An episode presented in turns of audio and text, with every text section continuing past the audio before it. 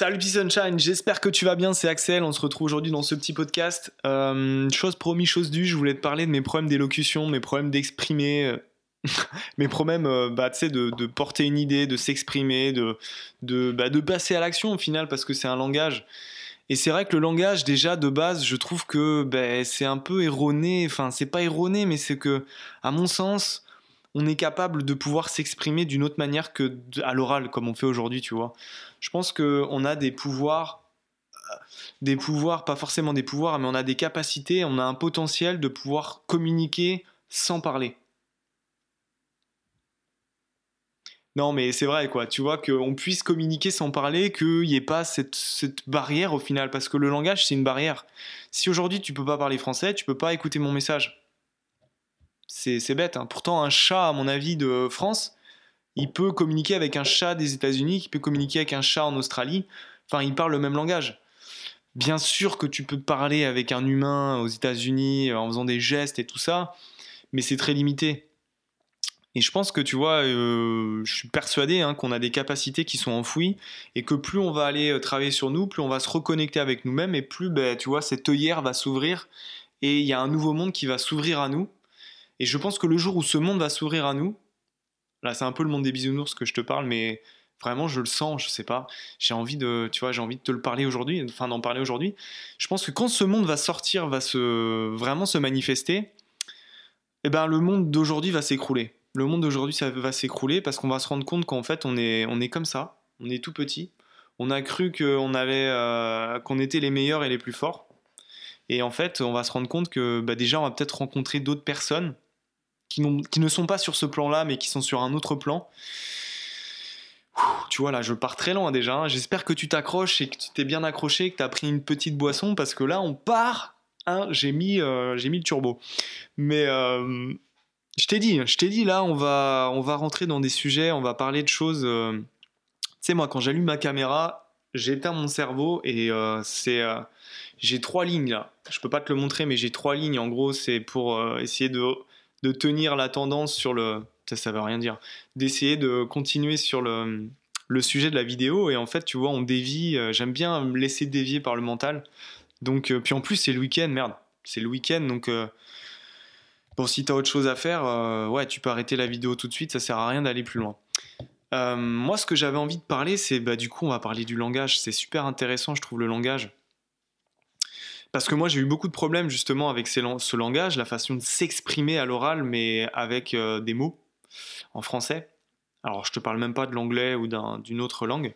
Et je te disais que ouais, c'était une barrière parce que tu peux pas parler. Aujourd'hui, on apprend d'autres langages, tu sais, on apprend l'anglais, tout ça, mais tu peux pas parler avec un japonais ou avec un chinois si tu n'as aucune notion, aucune base. Tu vas pouvoir lui dire euh, rien du tout. Rien du tout. Et, euh, et c'est pour ça que euh, je pense que le jour où on va se reconnecter de plus en plus avec nous-mêmes et qu'on va se rendre compte que la personne qu'on voit en face de nous, ben, c'est nous, on va pouvoir communiquer. Comme quand tu fermes les yeux. Tu fermes les yeux, tu es dans ton corps. Ça, c'est encore. Bon, là, on va pas rentrer dans le sujet, mais tu sais, quand tu fermes les yeux, tu as l'impression d'être dans ta, dans ta tête. Mais si tu penses. Est-ce qu'on est vraiment dans notre tête, tu vois? Est-ce que ce serait pas le monde, mais à l'intérieur de nous?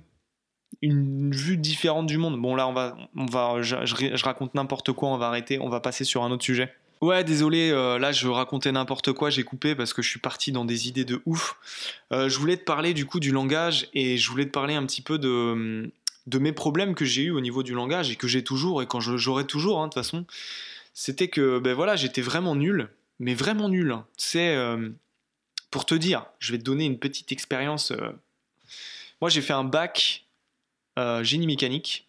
Et en génie mécanique, le français, c'était à l'oral. Et euh, déjà, de base, que j'étais hyper timide et que j'avais pas du tout l'envie, tu vois, de, m'améliorer à l'expression, quand je faisais une un exposé dans une classe, mais c'était le stress total. D'ailleurs, j'apprenais par cœur, même en français, hein, j'apprenais par cœur toutes les phrases de ce que j'allais dire à l'oral. mais voilà, c'était un truc de fou, donc je prenais un temps fou fou, fou, fou, mais je pouvais même pas sortir, tu vois, on me poser une question, ah, ça me cassait mon rythme, et du coup, après, je t'ai perdu. Euh, et du coup, euh, j'ai pas du tout travaillé mon oral de français. Mais pas du tout. Rien. je suis allé les mains dans les poches à mon oral de français. Je n'ai même pas ouvert les livres qu'on nous avait dit de lire.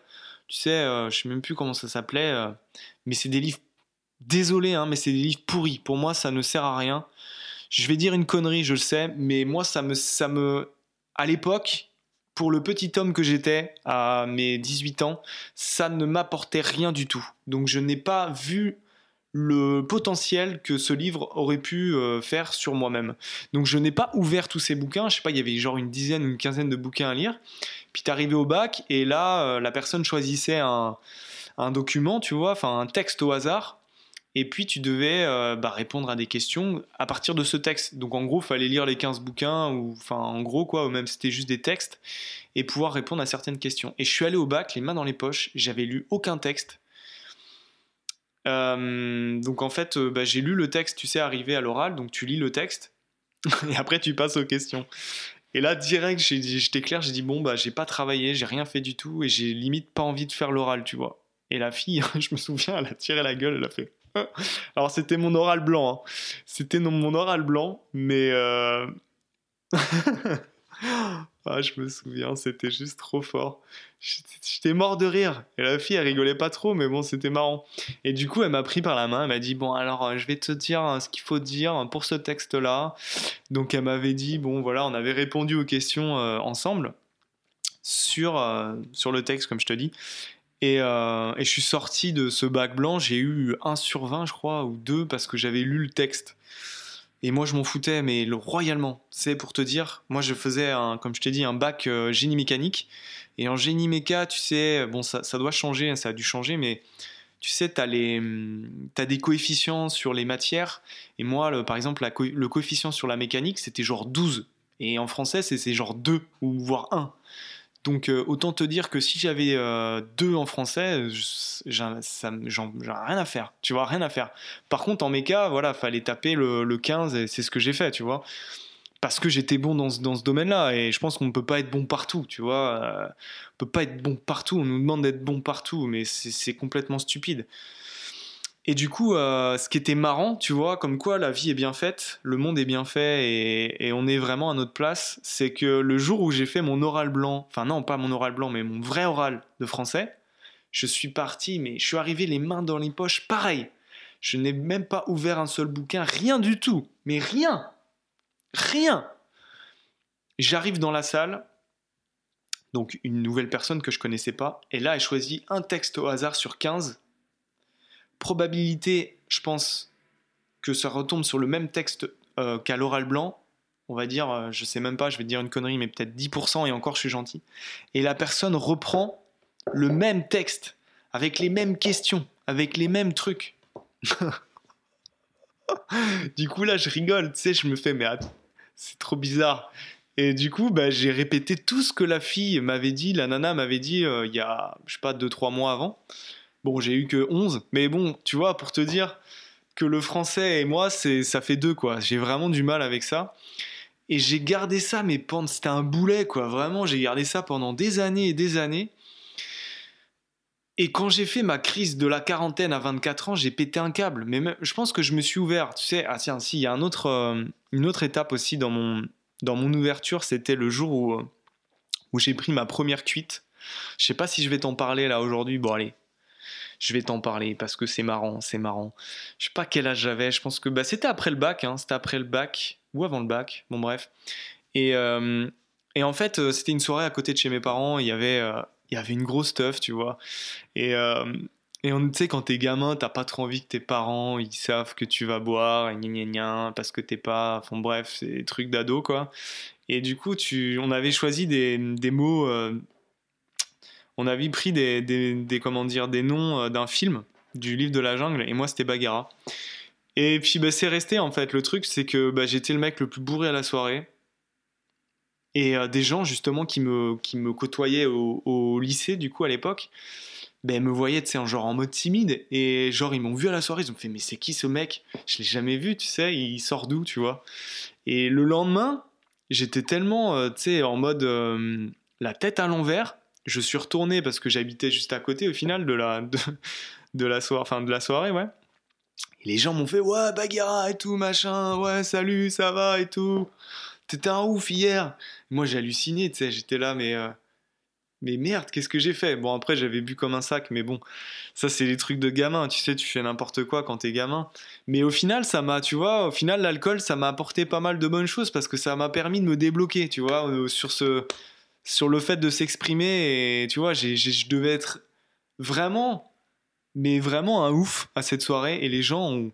Franchement, je rentre chez moi en Bretagne, tout le monde m'appelle Bagara.